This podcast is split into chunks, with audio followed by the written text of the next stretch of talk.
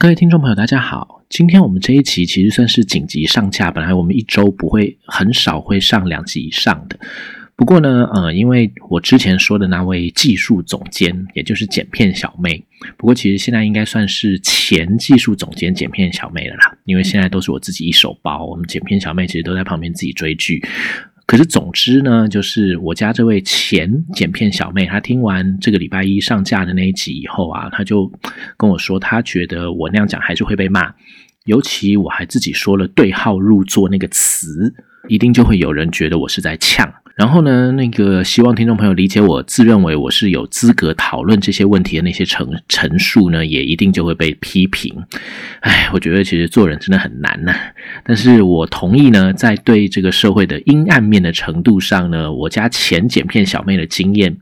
要比我这个呃，无论求学还是工作，大部分时间其实都是在大学或研究单位里面这种老草莓要来的多多了。所以我尊重也接受他的建议，就是不要再去讲这些太过于实际面的议题。不过那一集毕竟已经上架了，那我也想要堂堂正正来面对这个状况，所以我也不会把它下架。所以我就打算说，用今天这一集的节目，把前一集挤到后面去，来稍微减低一下前一集的触及率。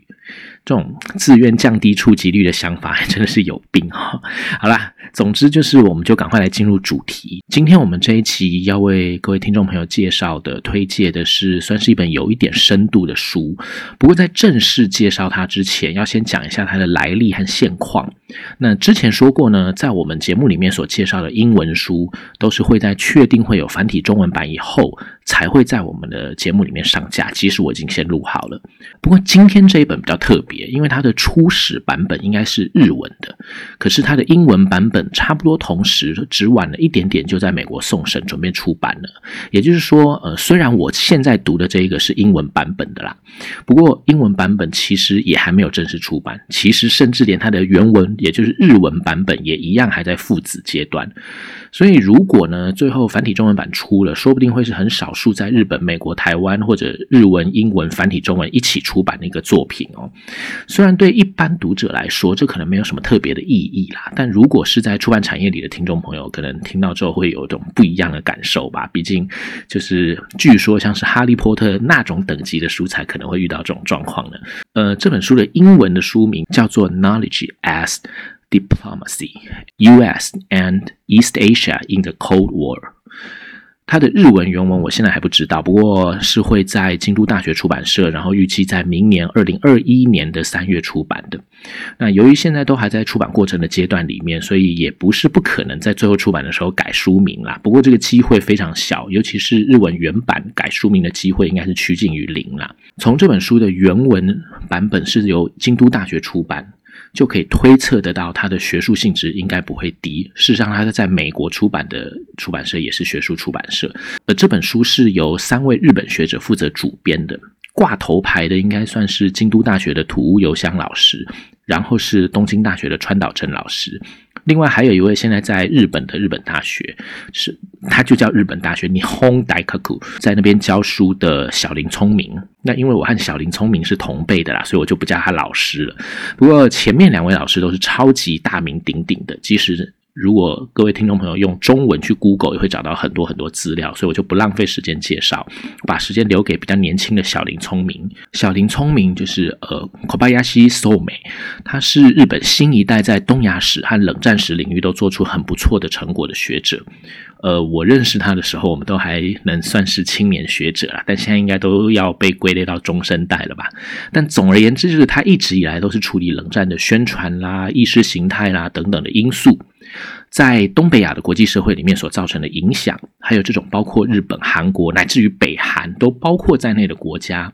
在东北亚本来就有着那些历史文化的纠葛的这种情况之下，怎么去因应全球性的冷战？他从大学到博士都是就读一桥大学，也是日本非常非常杰出的大学。然后现在是日本大学法学部的准教授，就是副教授。总之呢，他在日本学界里面可以算是一种，嗯，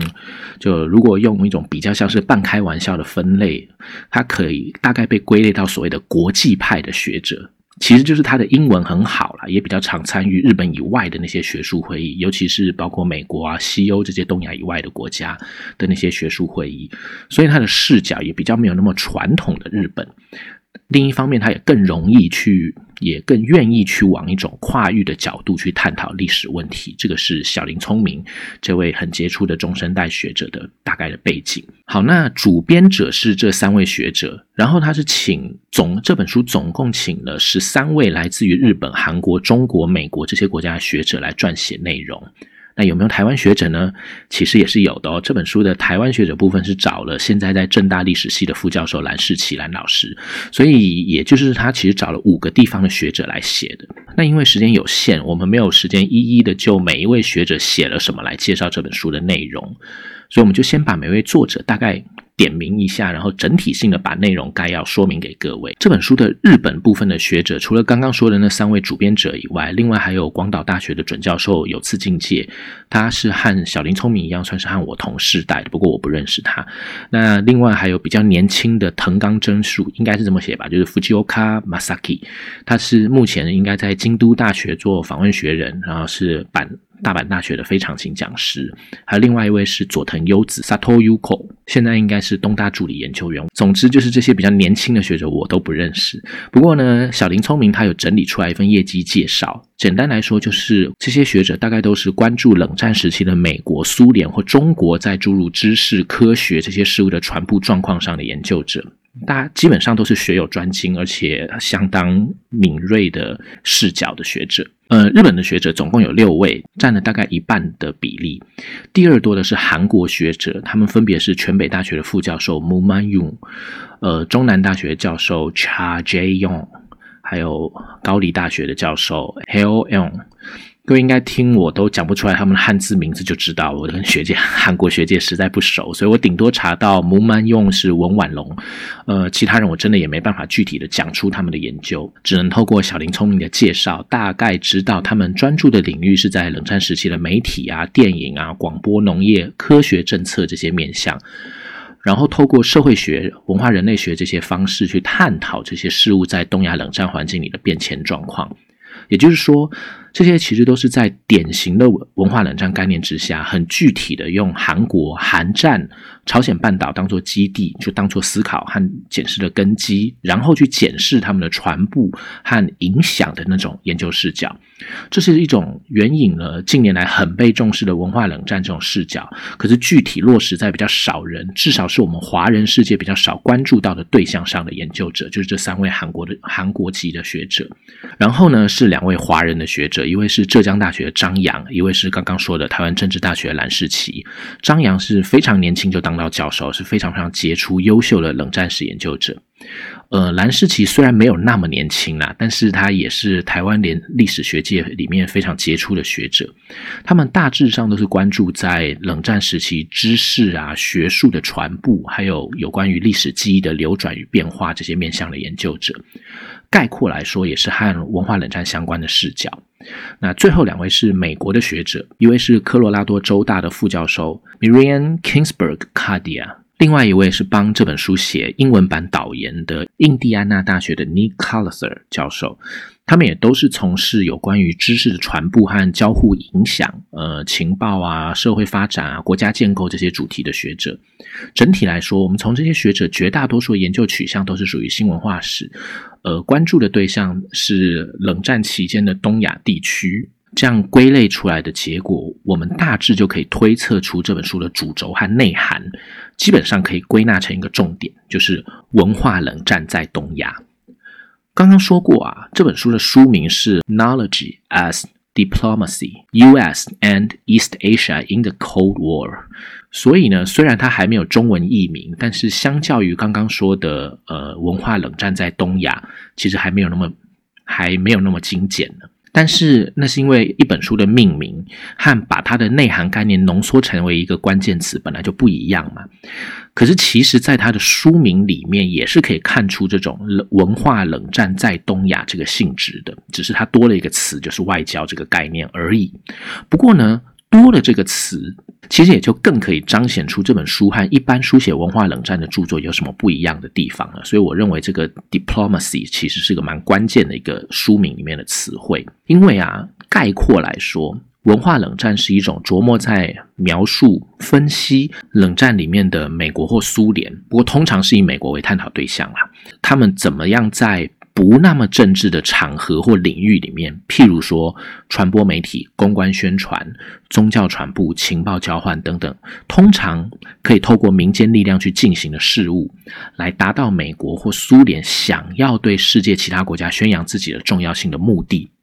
然后呢，再用意识形态的优越性这种概念来当做这种重要性的依据或证明。整体而言，文化冷战其实是高度关系于政治和战略思考的一种手法。可是呢，大部分在探讨文化冷战的研究里面，虽然他们并没有否定这样的概念基础哦，可是有一点像是把这样的概念视为一种理所当然的前提，然后就直接利用文化史、社会史或知识史的方法或取径。去做出在那样的时代状况之下，所以会有着怎么样怎么样的产物那样子的成果，这也没有什么不好哦。其实这这样的做法也会产生很多很好看、很有趣的研究成果。譬如像是很重要的文化冷战的推手美新处、美国新闻处，他们之所以翻译张爱玲的小说，这个翻译的过程还有期许是有怎么样的细节，然后他们的期待产生什么样的影响等等之类的，或者是一直到今天都还很有研究价值的富尔布莱特就 Fulbright 这个奖学金和。文化冷战的关系等等之类的，也就是说，其实他们的视角和研究成果也都很有趣。可是呢，这样子的做法是在设定了那种出于政治需要的目的，然后在那些受到文化冷战影响的地方开始进行细部的描写和探讨。于是呢，多数的文化冷战的作品大致上就是描写一个国家或地区在这种氛围之下受到影响的情形。可是呢，这本《Knowledge as Diplomacy》是集合了来自好几个地方的学者共同写作的书籍，它就比较可以跳脱单一国家或地区的限制，而能够从一个区域的范畴来看待文化冷战的运作情形呢。这其实有一点像是在二零一二年六月就在台湾翻译出版的《美国在亚洲的文化冷战》，这是稻香出版社出的，译者是现在在成大历史系任教的李启章学长。而且这本书其实也和今天说的这本一样，是有土屋游香老师还有小林聪明这些学者参与的哦。不过今天说的这一本，相较于二零一二年的《美国在亚洲的文化冷战》。不只是有了更新的研究成果加入，还有不一样的写作者来源也更多了以外，它也不像《美国在亚洲的文化冷战》这本书里面，主要是把一个研讨会的论文集汇整出版，结构比较松散一点。那今天说的这一本有比较明确的探讨的对象，还有结构，所以呢，虽然是也是很多人写的，但相较之下，其实更加的严谨和扎实。啊，我说的这个是在书的章节和结构安排部分比较扎实，不是说内容，内容两本书其实都很扎实。那这一本书就是我们今天要说的《Knowledge as Diplomacy》这本书，是用一个明确的概念知识。也就是书名这个 knowledge as diplomacy 那个知识作为贯穿全书的主轴，而不是用一个相对笼统的，譬如说美国在亚洲之类的这样子的意思，然后再透过这个知识的概念细分成三个部分来阐述，分别是学术知识、科学知识，还有知识传播的具体实践这个三类。每一个部分有四章，总共有十二章。然后呢，刚刚说的印第安纳大学的 Classer 教授，他是负责写这本书的整本书的介绍，没有被算在章节里面。可是他这个介绍，这个导言的分量，其实也没有比其他作者写的少。所以其实它的内涵内容也是很丰富，而且它并不是单纯的把每一篇的内容讲一讲，凑在一起做成了那种所谓的介绍，而是有清楚的解释。为什么集合这些学者？集合这些学者的研究之后，放在这本书里面，可以带给我们怎么样的去理解冷战时期的美国外交期待和规划，还有透过怎么样的知识的形态来渗入，乃至于影响东亚地区的政治和文化的。也就是说啊，透过 Classer 教授的介绍和导言，我们就不会像是在读一本有点各吹各个调的那种论文集那样，而是在读一本明确具有主轴。而且因为里面的探讨对象的地域范围包括整个东亚，所以能够建立起一个更广泛的文化冷战认识的专书，就是我们今天要讲的这一本。那有关于它的地域范围这个部分，我们待会再说。我们先来说一下 Cluster 教授是怎么样帮我们就组织这个概念到这本书里面的。首先呢，他他也是从文化冷战和知识建构的这个关系来开始论述的。他说啊，一般文化冷战都会关注刚刚我们也有讲到那些音乐啊、电影啊、艺术啊、广播啊之类这些文化传播的道具，还有他们带来的影响。可是，在学术界这样的象牙塔里面，象牙塔是我说了这个。Class 教授没有这样说，但总之就是学术界的从业者，他们可能是比较不会受到刚刚说的那些文化传播道具影响的人。至少我们不知道，就算他们看的那些电影、听的那些广播，又会对他们的研究造成了什么影响，从而影响到他们在这个地方所生产出来的知识。也就是说呢，这就是一个过去比较没有人注意到的地方，所以在这样子的概念，这种学术知识的概念里面，其实甚至都还有探讨，像福特基金会带给台湾的汉学研究，甚至包括和。我也有一点渊源的中研院进史所的关联，这些都是体现冷台湾在冷战局势里的意义的研究。可是过去都比较少人琢磨这些的这些议题。不过在这个部分，这个题目是由东京大学川岛真老师写的啦。我们台湾学者都没有学者认识到这个地方，其实有点惭愧。但是呢，Classer 教授他并不是从章节分配来导论这本书的，他其实是。把这十二个十二篇论文的概念统合在一起，然后做出了五个面向五个段落的。诠释，所以他是在说明了这个知识建构的部分以后呢，接下来是解释为什么以东亚地域的冷战为视角是有意义的。所以呢，他先提出了一个多数在讲文化冷战的时候都忽略了的一个特色，就是东亚曾经因为这些当年的大日本帝国扩张，然后在很多地方造就了这种日本殖民之后的效果，包括在民众或学者的知识建构方面，这种状况因为日本的战败产生一种。空隙，这种空隙在战后又直接因为美国力量的到来，因此。原本具有知识能力的那些人，就势必会面临到调整自身知识的那种情况。这也就是一种有关于知识的历史变迁，而且是跟冷战有关的发展结果。然后呢，当我们意识到这种文化冷战并不是单纯的因为美国很强，所以东亚会被它影响的这种单一逻辑，而是一种同样具有新和旧的冲突，还有因为新的政治局势发展，譬如所谓殖民地后的新的知识力量，或者是所谓的赤化的浪潮也。同样在东亚扩张等等的，所以对于原本的趋势所造成的影响，这些内涵，这些内涵在我们知道了之后，Cluster 教授他就在说明了，因为这样的局势，所以美国的文化影响当然就会透过政治外交的路线来确保它能够达到成效，也就因此而形成一种类似霸权的结果。而且是种文化霸权，但是呢，这毕竟本来就是美国所期望达到的效果啊，因为这样才能确保他在东亚的冷战竞争里面不至于落败啊。所以美国也会利用包括政府力量之外的那些民间的力量，譬如刚刚所说的那些基金会啊、非政府组织啊之类的，来扩大或深化美国的在东亚的文化影响。可是不要忘了。东亚可是冷战期间里面全世界少数发生过激烈的热战，而且还发生过不止一次热战的地方哦。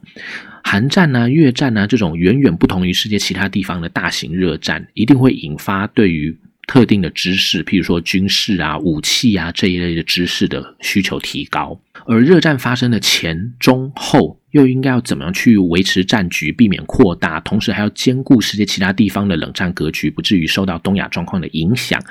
这种新的时局，冷战里面特殊的时局，当然也就是冷战时期里面这些相关国家都必须面对到了一种知识的建构。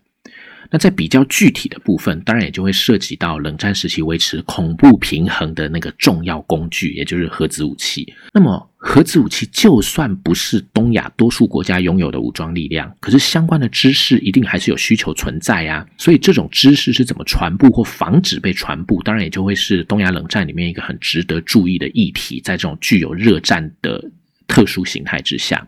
那这个其实也是在这本书的第二部分科学知识的主要组成内容，而这本这也就是这本书比其他书籍注意到的一个细节。它的第二部分科学知识基本上就是在讲核武的知识相关的。呃，目前现有的这些书，除非它本来这本书本身就是要讲核武，否则的话没有像这本书一样这么细致的把核武放在一个科学知识的架构里面，然后去和其他的概念一起。论述的一本书，而这本书是它的特色。这些部分呢，其实都是 Classer 教授在后面的部分里面就一步一步帮我们阐释的。有关于呃，为什么美国和东亚都需要透过知识这个角度来反思过去的文化冷战在东亚的历史，还有哪些是可以或应该重新看待的地方。所以这些例子还有视角，其实都是这本书有别于其他著作，包括。刚刚我们提到那个美国在亚洲文化冷战这些之前的研究成果，都要来得更加不同，而且值得被重视的特色所在。那其实啊，以台湾的读者来说，这本书也是有一读的价值的。倒还不是因为里面有台湾学者参与，或者是有讲到台湾这个原因而已，而是因为啊，如果是。呃，各位听众朋友，家中有正在大学以下的阶段就学的小朋友，呃，就是您是这样的家长的话，其实是很可以考虑买来给您家中的小朋友拿来看一下的。因为在新的高中历史课纲，也就是所谓的“一零八课纲”开始实施之后。据说很多家长和老师是怨声载道啦，但是我们这个节目是不评论时事的，而且我也不是高中老师，所以没什么资格评价这个课纲。不过我个人其实是同意一零八课纲想要以素养作为教育重点的目标，我认为这是很好的。可是我其实同样的也同意，这个在教学的现场上，尤其是现在连教学时数都更减少的情况之下，要达到这个目标的难度比以前还要更高。也就是说啦，当我们意识到这个状况之后，就是理念非常的高，也很好，但是现实上反而更难达到的这个状况之后，其实我们就可以，就身为家长的大家，其实就可以超前部署一下了，去可以先去物色一些可以达到提升素养的效果的这些课外的读物。因为新的课本里面，它本身的知识量真的又已经在大幅减少了，而老师的授课时数也更少，所以很难期待多数的学生真的能够在学校里面获得教纲所期望达到成效。这个不是教学的问题，不是老师的问题，也不是学生的问题，是整个制度上本身体现的一个问题。所以，如果您是家长，也希望小朋友能够在这样的体制里面还能够获得足够的素养的话，其实就是要靠课外读物了。这也是譬如说啊，台湾的商务印书馆在这个月，就是二零二零年十二月五号刚出版的一本课纲中的中国与东亚史，从国家社会人群交流到迈向现代的历程这本书，它其实也是这样的概念，在这样子的概念之下，想要在这个部分提供一点力量。这本书是福大的林通发老师主编的，也是汇集了很多台湾啊、对岸啊、日本这些地方的学者来撰写的一本有关东亚史的专书。呃，顺便提一下，这本书的作者里面也是有和今天这本《Knowledge as Diplomacy》里面唯一台湾学者担当那位蓝世奇老师哦，都两两本书都有蓝世奇哦。不过不一样的地方是，《商务》这本书的内容其实绝大多数都是集中在冷战以前的时代，大概只有两三篇是以战后为主的，而且时间整本书的时间范围非常的广，可是它的地域就是它的地区的主要的地区却是以中国这个地方为主。呃，同样的，我在这里并没有说这本书不好哦，因为主编林通法老师其实已经说的非常清楚了，这是因应中国史在新课纲里面被并入到东亚史，可是中国史的内容真的很多，所以需要额外增加学生理解中国史以及中国和东亚关联性的补充知识，所以台湾商务这本书的安排其实是具有非常明确的出版目标的，所以我没有说它不好，可是这样子的状况其实也体现了这本书跟。台湾商务这本书有不一样着重点的地方，尤其啊，因为课纲之所以要把中国史放到东亚史的范围，是因为它有一个是真的有一个很重要的目的，就是去中国中心化。可是这个去中国中心化和很多反对者一直强调的去中国化，其实完全不同的概念，也。并不是要真的要抹掉中国的历史意义，所以有些人会说，这新的课纲就是本土派或独派想要去中国化。其实这样的论述不太准确。但是去中国中心化是存在的，但是为什么要去中国中心化？其实是要让学生去建构一种多元思维，